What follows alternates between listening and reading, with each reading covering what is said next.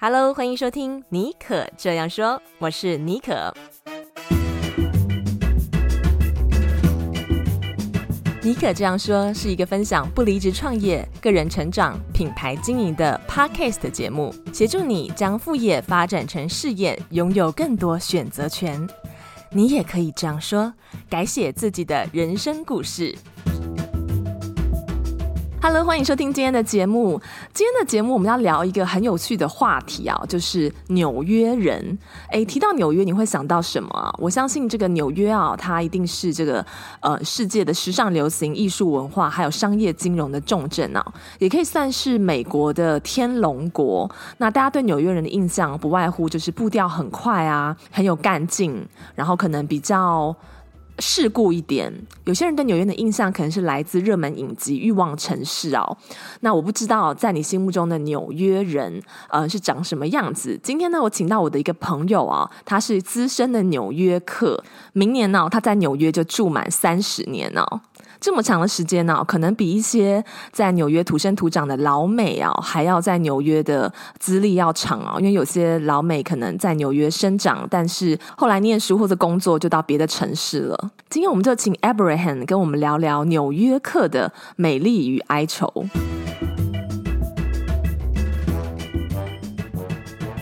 好，那我们现在请 Abraham 跟我们打一声招呼，然后稍微简单的介绍一下自己，就你现在在做什么工作？呃哈喽，大家好，我是 Abraham Zhuang 哈。那呃，我是一九九三年啊、先来美国念书，拿博士，呃，念博士班，然后之后也就留在纽约工作。呃、那我个人是做呃基础医学的研究工作，跟脑神经相关方面的。然后，所以等于明年一九九三年来，所以二零二三年也是我来纽约的啊、满三十年，所以算是来蛮久。那我是在大学里面啊、当就是助理教授，然后做研究，也有负责教书的工作，教医学院学生的工作，这样。哦，哇塞，那你真的是道地的纽约客哎，三十年这个历程不短哎，三十年是三个十年哎，很少有人可以在一个城市待那么久的时间。所以你那个时候一开始来美国就是来纽约吗？还是是后来找工作的关系才来纽约的？呃，其实我那时候申请学校，我都是放在美东哈，因为那时候就是对美美西，呃，因为你在美西，但是美西对我来讲就是好像，嗯，因为台湾可能太熟悉了，所以反而就是比较熟悉的关系，没有一种新鲜感，没有一种未知的那种比较好像 mistake 比较不熟悉的感觉，所以我那时候申请学校就是申请美东这边的，然后刚好我有一次 interview。遇到我后来的呃学校研究的老板，然后他就在纽约，而且他在布鲁克林。我们学校是在布鲁克林，就是当然我对布鲁克林不是很了解，但是透过以前的电影啊，或或什么，就是哎布鲁克林这个地方好像很危险哦，啊黑人很多怎么样？所以其实这样子反而让我更更有一点就是挑起我的的那种兴趣，想来的那种那种的冲动吧。所以我就其实其实我。九三年就是来纽约，就是一直到现在没有在其他的城市待过。嗯、对啊，其实也有可能是来这边越久哈，越越离不开的感觉，可能有这种这种现象发生吧。好像很多人去了纽约之后啊，就没有办法在其他地方居住，然后会觉得纽约是全世界最好的、最棒、最精彩的一个城市，所以今天才会想邀请 Abraham 来跟我们聊聊他眼中的纽约是什么。因为 Abraham 啊，他不但就是现在是嗯、呃、在大学里面做助理教授，他还有经营一个非常精彩、很有趣的一个呃粉丝团，叫做 NY Detour。那他在上面会常常分享呃他在纽约的所见所闻，还有观察以及那边的一些。旅游啊，跟美食，那我觉得他的观点，还有他的照片，他的文字当中，都可以让我们更了解，呃，就是 local 人、当地人的纽约到底是是怎么样的一个样貌。OK，那这个地方你刚刚有说，你越在这边待越久，你越离不开，那一定是有什么原因哦，深深吸引着你。你觉得纽约这个城市，它最大的魅力在哪里？呃，我觉得纽约最大的魅力是它的。就是一般人很多人都说纽约是个民族大熔炉哈，那可能就是想说，哎，你在纽约这个城市里面可以看到各来自各国不同的人民或移民这样。其实呃，这这些只是比较表象的东西。真正纽约吸引人的地方，就是就是它多元文化。这个多元文化不是只有不同的人而已，而是呃，包括了那个，就是你可能到一个社区，它你可以完全觉得说，哎，我现在是在美国吗？我现在是在纽约吗？这个社区不是说几条街或几个 block 这样，而是整个社区很大地方。可能你进去，你以为你在俄罗斯哦，有可能你以为在印度、在中亚，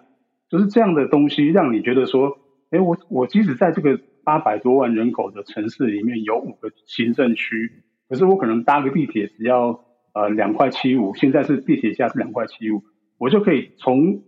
平常生活的地方感觉好像搭地铁出国一样啊，就是到另外一个国度，然后听到不同的语言、不同的人种、不同的。穿着不同的食物，那这个东西就觉得让你觉得说，哎，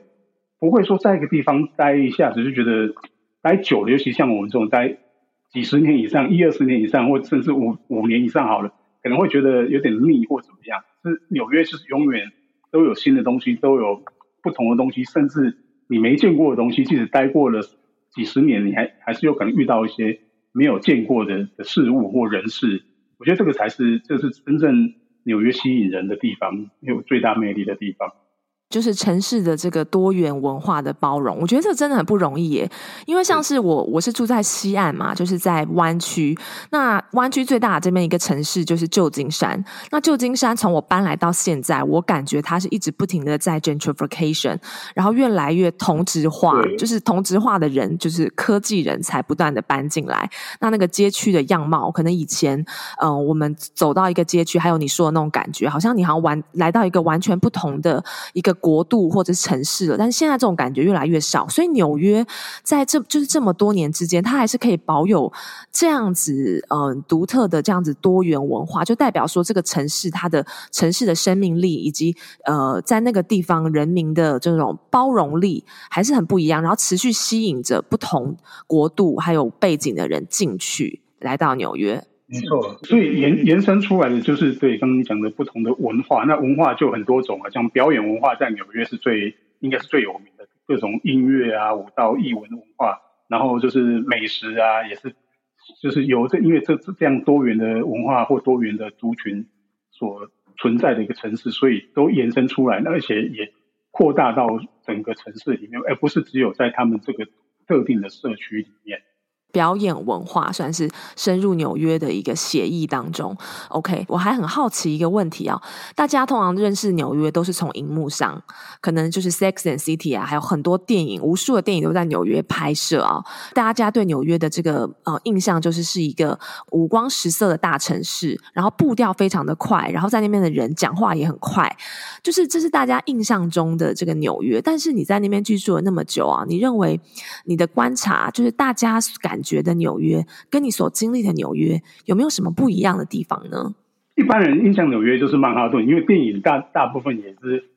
情节或背景也在曼哈顿哦。然后，但是纽约，因为我刚刚有说过五个行政区，所以其实很多在纽约像像布鲁克林、皇后区哦，其实他们都是也是纽约的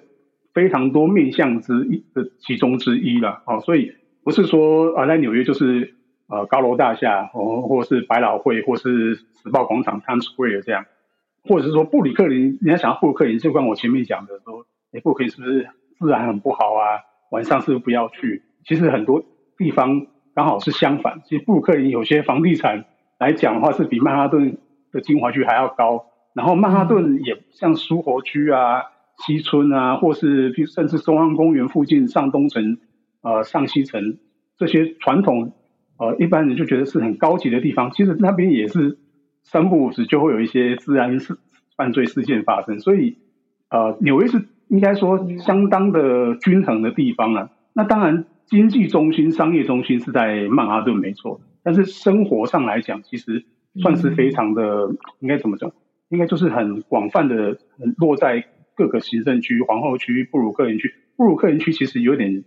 或许跟您刚说在旧金山一样，就是它很多区就是因为市生化，就是 gentrification，所以很多地方其实它盖大楼，然后社区整个就是做类似都跟造镇计划哈，尤其是靠河边，纽约的几个河边的地方，它那边的房价、物价其实都绝对都不比曼哈顿的所谓的精华区还差。我想这个这个呃印象是要让还没有来纽约过，或是说对纽约可能认识还不是很深的人知道说，其实布鲁克林或皇后区，甚至啊、呃、布朗斯就布朗克斯区，其实有些地方其实都是很在纽约来讲都是很重要，就是甚至相相对从，像布朗克斯区。是洋基队在那边嘛，所以它有它的文化在，它的重要性在。那曼哈顿只是就是说，当然是一个象征性，但是其实纽约真的不只是曼哈顿。嗯，了解哦。纽约不只是曼哈顿，这句话是算是我们今天节目当中的一个金句诶。就像我住在呃湾区这边，我也会觉得说，呃，北加州不只是只有戏谷跟旧金山。像是我们这边还有呃，我们的东湾的一个很重要的城市 Oakland，像是我觉得 Oakland 可能就像是有点像是纽约的布鲁克林，很多呃报章杂志都会这样子去媲美啊。然后你现在又住在布鲁克林，那你可不可以跟我们谈一下布鲁克林它对纽约的发展，嗯、呃，有什么样的意义，或者是这个这个地方就是很龙，好像很龙泽杂杂处，是这样子吗？呃，是。其实我我我本人是住在皇后区，所以我常常跟朋友讲，就是说，因为我念书跟工作的地方是在布鲁克林啊，从从来九三年来的时候，那我住的地方都是住在皇后区。然后因为纽约的地铁很特别，它皇后区到布鲁克林并没有直接相连的地铁，只有一条线是比较短的线，所以如果我在我不开车的话，我搭地铁我必须要一定要经过曼哈顿才能到布鲁克林，所以回来也是一样，所以就是就是是为什么。呃，我会有那个脸书的专业叫 NYD Tour，就是说，就是我可以 D.Tour 很多上下班的时候，因为通常是下班的时候了，就是因为我必须经过曼哈顿，那曼哈顿有很多活动，我就可以下车，我就可以再知道什么活动，我就 D.Tour 一下，去看这个活动是怎么样。好，那所以我刚刚说就是说，曼哈顿其实对我来讲是一个 playground，那我住是住 Queens，然后 working 是在 work 是在 Brooklyn。所以我，我我的自己我个个人的情况是这样。那因为我念书跟工作是在布鲁克林，所以布鲁克林的从我九三年来到现在，将将近三十年中的发展，真的是非常非常显著的。应该说，也不能说从从零到有，但是它就是曼哈顿反而是没没什么变化，而是布鲁克林一直是深化，一直是深化，然后一直。年轻族群进来，可能离开曼哈顿，曼哈顿的物价那当时比较高，或房价比较高，嗯，往曼往布鲁克林迁徙。所以一开始有趣的是，通常都是艺文界的人或艺术家的人，他们曼哈顿没办法维持生计，因为所有消费太高，他们就往布鲁克林发展去定居。然后布鲁克林他们那些艺术家落脚的地方，慢慢的就是生化，然后就会吸引一些投资客啊、建商来。然后那边市生化之后，这些艺术家或一些设计工作者啊，或或那种手作的达人那些，他们又必须再换一个地方，好像有点部落式的这样。布鲁克林就是因为这样，所以很多地方都是慢慢慢，比如说每每隔个五年十年，这个地方就开始市生化，然后甚至市生化，它的房价它的发展就跟曼哈顿差不多了。他们同样又在没办法在那边生活，他们必须要移转到另外一个社区去，然后又同样经历一个一个过程。所以布鲁克林这样的发展，在过去二三十年是非常非常明显的，而且也是就是让布鲁克林，我记得前几年哦一直有蝉联说是全世界好像最酷的地的的的一个社区啊，或者最酷的一个一个行政区这样。所以对啊，就是一个蛮有趣，就我个人所观察到的现象，就是它一直在改变，一直在改变，一直在改变，然后一直变新变新这样。嗯，哦哇，哎，这跟我们这边蛮像的，就是我们呃旧金山还有 Oakland 这边也是，每隔几年就会感觉好像那个街区完全大洗牌，然后就是这个市生化，我们讲的这个 gentrification 的影响，然后他会把原本住在这边的一群人给推挤出去，就是一直这样子不断的这样部落式的移动、哦。呃，蛮有趣的，可是也是蛮现实的一面，在这个城市的进化当中。OK，那你在纽约住那么久啊，就你观察，怎么样的人符合可以叫做他可以称自己说是哦，我是纽约客。然后你觉得纽约人、纽约客啊，有没有什么共同的特质？先回答第一个问题，就是说怎么样才认定是纽约客？其实这个东西。呃没有一定的标准。那通常是当然住越久的时间是越能够体会说什么样是纽约客。那纽约客的特质在哪里？就是我觉得我常跟朋友讲，就是纽约客有一种 street smart 哦，就是那种一种你可以说是小聪明也好，但是这个小聪明不是这种啊、好像投机取巧，而是他在这个这么大的这么呃一个城市中，八九百万人城市中，然后各种人种、各种竞争啊，或各种社会现象，他必须要找到一个呃讲比较严肃一点说，他必须必须找到是一个自己。可以舒适的生活方式在这个城市里面，所以他必须要有个 street smart 啊。那这 street smart 例子是什么呢？就是说，比如说很小很小的例子，就是说我搭地铁啊，我进去地铁站等地铁，我站的车厢的门口是让我到我目的地站的时候，我门一打开，我就直接面对呃地铁出口，我不用再从比如说车车头或车尾，然后要走走走很多或跟人家挤。或者说，因为有时候人多的时候，出地铁站那个出口要就会很挤，这样比较真正的纽约客，他都知道说，我应该站在哪几个车门进去之后，然后地铁一打开到站之后，我出去，我马上就可以穿过那个地铁出口，就到街上去，都不用浪费时间。就是就这样子小小的事情啊，或者是说啊，你怎么找停车位？因为纽纽约跟像台北或我想旧金山一些市区也是一样，非常难找停车位。那纽约客就必须知道说，哦，纽约是有扫街活动，那扫街是几点到几点？那几点之后，他就在那个之前扫街结束之前，他可能先去那边占个位置，所以时间一到，他可以可以马上就就离开，车就停好。就是这样子的，呃，不断的淬炼下，哈，纽约客都培养出一种 street smart，他可以在纽约常常遇到一些突发状况，他都可以从容以对，这样。哦，哇，哎，这真的很有趣，哎，就是你刚刚说那个在地铁上面怎么样找卡一个最好的位置啊？哎，讲到纽约的地铁啊，这也是一个很奇特的场域啊，因为纽约的地铁好像不只是地铁啊，有些人甚至以纽约的地铁为家哦。你可不可以跟我们稍微讲一下纽约的地铁对于呃纽约人来说是怎么样的一个存在？它到底还有什么具备什么其他的功能？其实纽约地铁。他已经一百，我我记得好像一百二十年左右，在大概那个数字一百二十。其实真的，它是纽约真的的命脉啊，我可以这么说。因为纽约大家都知道说，在纽约是可以不需要开车，而且纽约是全世界少数地铁是二十四小时都行驶的，不会说晚上呃到可能十十一二点或一点就必须就没有，就必须你要搭车。所以它提供纽约客一个非常经济，因为很便宜，然后。而且纽约的地铁是，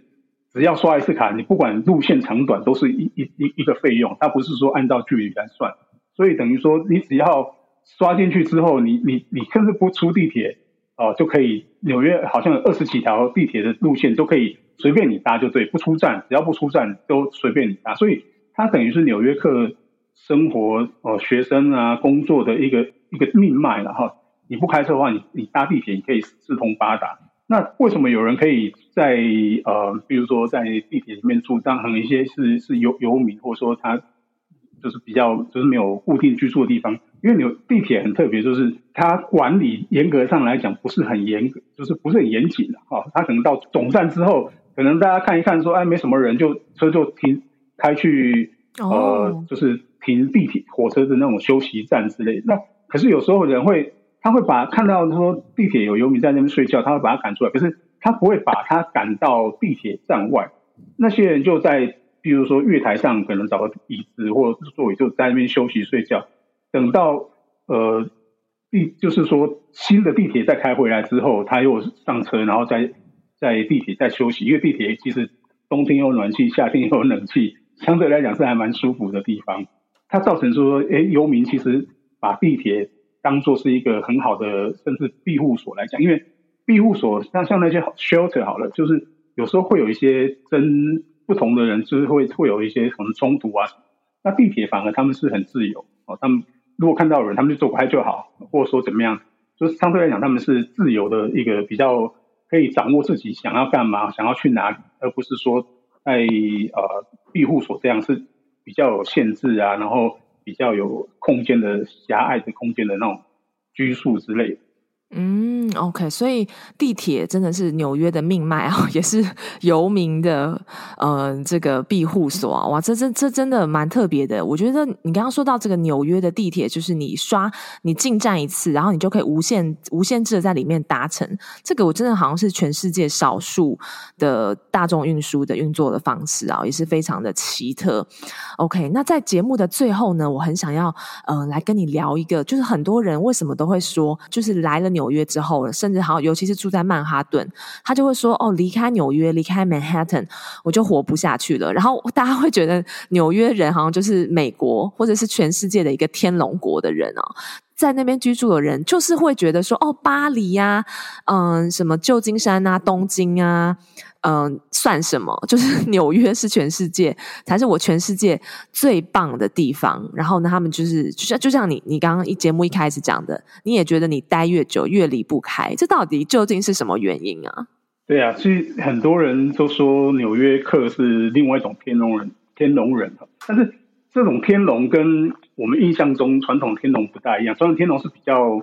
好像保护得很好，或比较。呃，比较妈宝，甚至比较骄纵这种感觉。但是纽约的天龙人是因为这边这个城市提供你太多的资源，生活资源、工作资源，或任何你想象到都有。所以呢，但是这种资源不是垂手可得哦，就是你必须要刚我刚说的，就是你要有有一些 street smart，然后你去知道这些资源在哪里。你只要知道哪里，你都挖得到，让纽约客变成所谓的天龙人的原因。那为什么纽约客如果说当住很久的纽约客离不开，是因为我说过，就是各种生活文化，像运动、表演，还有它的方便性、地铁，这些是全部都环环相扣的啊。比如说，我如果到其他城市，可能你你有运动，在在美国，我先举美国例子啊，在在美国城城市，可能呃去芝加哥，芝加哥也是大城市哦，它呃可能有假设喜欢运动的话，有很多职业球队啊什么的，但是。他可能表演活动就跟纽约就差很多，我必须这样讲哈，就是比如说我要看什么百老汇，看看古典音乐，最重要是我最吸引我的是那种小场的演唱会，哦，就是爵士乐，就是那种很很很不起眼的酒吧，可是很多现在非常红的一些乐团啊歌手，在他们还没出名时之前，都在纽约很多小小的表演空间表演过，你可能花个一二十块就可以看到。哇，原来这个后之后它是变成超级巨星的这种表演的机会啊！那还有就是说，呃，方便性，刚我讲，就是说很多店是二十四小时，地铁二十四小时。那像很多餐厅也是开到凌晨四五点，那二十四小时一的餐厅也有。这些东西必须要环环相扣之后，一旦你习惯这样的一个一个生活方式，你到这些地方，其他城市只能满足你某一方面的需求，但是。当你想到，哎，我这这边做到什么了？我想去啊，比如说我半夜两三点想去喝个小酒好了，可能就没有地方了。或者是说，有些地方可能很多呃夜生活，但是哎，我想看比较异文的东西，可能也没有。所以，就是当离开纽约市的时候，别的城市、别的地方，甚至国家，它可以提供你很蛮多东西，可是。很难找到一个城市或一个国家，它可以提供你全部的东西。我觉得这是最重要的吧，因素。所以听起来就是说，住过呃纽约的人，可能就会觉得其他的城市比较无聊啊，因为纽约实在是太，就是真的像是一个。所有活动的熔炉啊，都在这个地方发生，不管是商业啊、金融啊、嗯、科技啊，还有艺文啊，还有表演，还有运动，嗯，嗯，然后自然美那边有自然美景嘛，所以就是说可以，就是真的是每一个地方都是每一个元素都面面俱到啊。哦，原来是这样，你这样讲完之后，让我很想要去纽约生活一下，诶，因为通常我们都我们都会觉得说，在纽约生要生存下来不容易，因为那个地方竞争很激烈哦。那在节目的最后的最最后，你可不可以提供就是对于想要去纽约念书或者是工作的人啊一些建议？比如说你刚刚说的那个 Street Smart，还有没有什么其他的地方？比如说，如果有些人很想要来戏谷啊，我就会提醒他们说：哦，这边可能物价很高，那你可能口袋 口袋要深一点，你要准备足够的银弹再来这边闯天下。你对于就是如果想要到纽约发展的人，你有没有什么一些前辈的呃话想要对他们说？我觉得纽约，如果以生活消费来讲的话，最大的应该说最大的困难是住住的消费哈，就是我想戏谷应该或旧金山也是一样这个问题，但是我想跟也许跟戏谷或西岸有点不一样，是除了住的方面，其他消费其实可以非常的省，可以非常的绝绝对不像说哦，所谓说一个月除掉扣掉住的花费之外，譬如说你好，我想食衣住行好了。刚呃行的话，刚地铁刚我说嘛，地铁其实它有月票哦，一个月就一百二十七块，然后就是无限制，随便你怎么搭。然后吃饭的话，因为这边我刚说就是很多不同国家的元素在，所以很多 street food 很多各国国家的小食哦，那种就是呃餐车啊，或是甚至小店面，他们的食物其实都是非常 affordable，就是当然是以在美国的薪水来讲哦，然后。呃，一的话，其实买衣服，纽约有一个非常，这是我可能离开纽约最不能接受，或最最感到最痛苦，就是纽约有很多 sample sale，就是各各种品牌的，最你想到品牌，当然什么爱马仕、想念那个没有，但是只要想到比较顶尖的品牌，什么 Paul Smith 啊，什么甚至 Gucci 那些都有 Simple sale，那你可以以比如说一两折的东西买到非常非常便宜的东西，所以你根本不需要去买。去逛什么精品店？第五第五大道当然还是可以去。你去 window shopping 之后，之后的 Simple sale 可能你就会买到跟你之前在 window shopping 看到的东西一样。甚至呢，这些 Simple 可能是他们真的是明年才要出来的东西，你可能今年先买到，明年他们才要出的 sample。所以这样的情况下，你你在这边生活，除了住住，真的是我没有办法说想到一个比较好的方式可以去降低。住的花费，但是其他交通啊、饮食啊，然后生活上都可以很容易控制到你的消费是过得还蛮不会太辛苦，所以这我想就是说，不要想说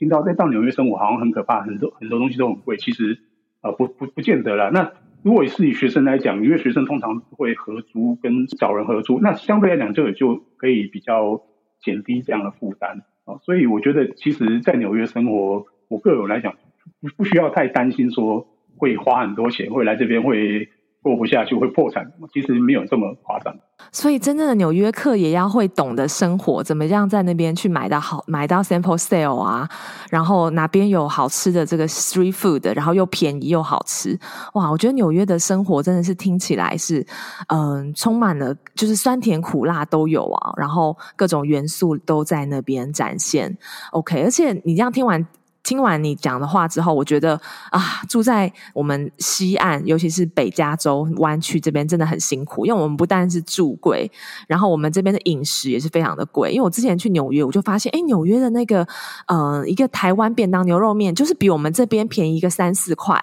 然后哦，所以今天你这样一讲，就是再次印证纽约其实啊，就是是住的。部分它的这个 cost 比较高，但是在其他部分，只要呢你懂这个门道啊，其实你都可以以比较呃比较亲民的价钱，就可以在那边生活的还不错。